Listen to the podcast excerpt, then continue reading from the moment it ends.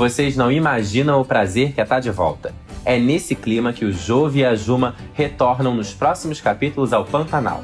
Depois de tretar muito com a família Novaes e da menina onça claramente sofrer na cidade grande, o filho do Zé decide voltar para as terras do pai.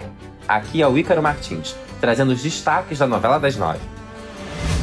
Logo depois de deixarem o Rio de Janeiro, o Jove e a Juma vão encontrar dificuldades para ir de Campo Grande até o Pantanal.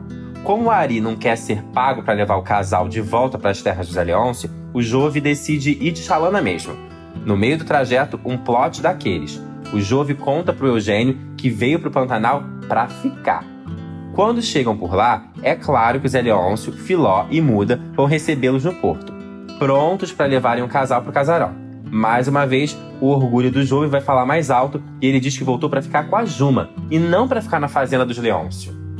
Mas calma lá que o climão tá só começando.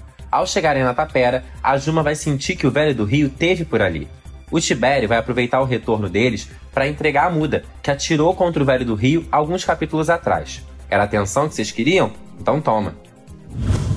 Já que estão de volta ao Pantanal, o Júlio vai se sentir mais livre para conhecer a região.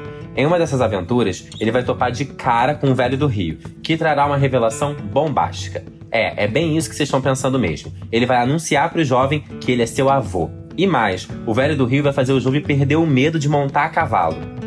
As surpresas de Pantanal não terminam por aí. O jogo de indiretas de Guta com a Maria Bruaca sobre o passado do Tenório vai ganhar mais um capítulo, com uma reviravolta nos negócios do patriarca. A jovem vai ficar impactada ao descobrir que os negócios da família não vão nada bem.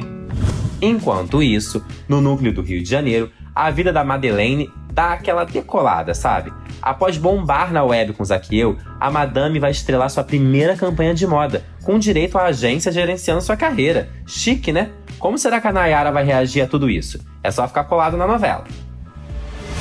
Ufa, depois desse tanto de informação, a gente vai ficando por aqui. Não perca nenhum detalhe de Pantanal e fique ligado sempre, junto com a gente, na TV, no G-Show ou no Globoplay.